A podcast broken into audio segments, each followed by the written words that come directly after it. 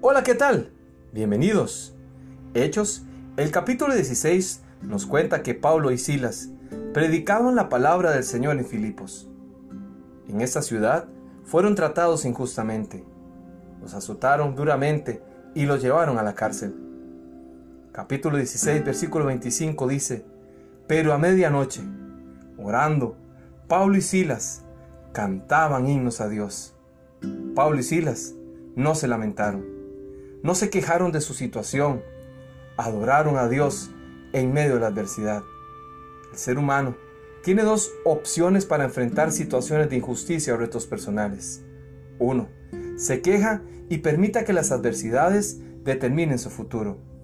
Dos, acepta su condición y busca tener una buena actitud para enfrentarla. Salmos 42.11 dice, ¿por qué voy a inquietarme?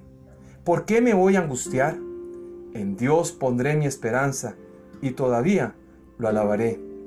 Él es mi Salvador y mi Dios. ¿Cuál es su actitud ante las situaciones complejas de la vida? Soy Hugo Olivas y le deseo grandes bendiciones. Únase a nuestra comunidad de aprendizaje.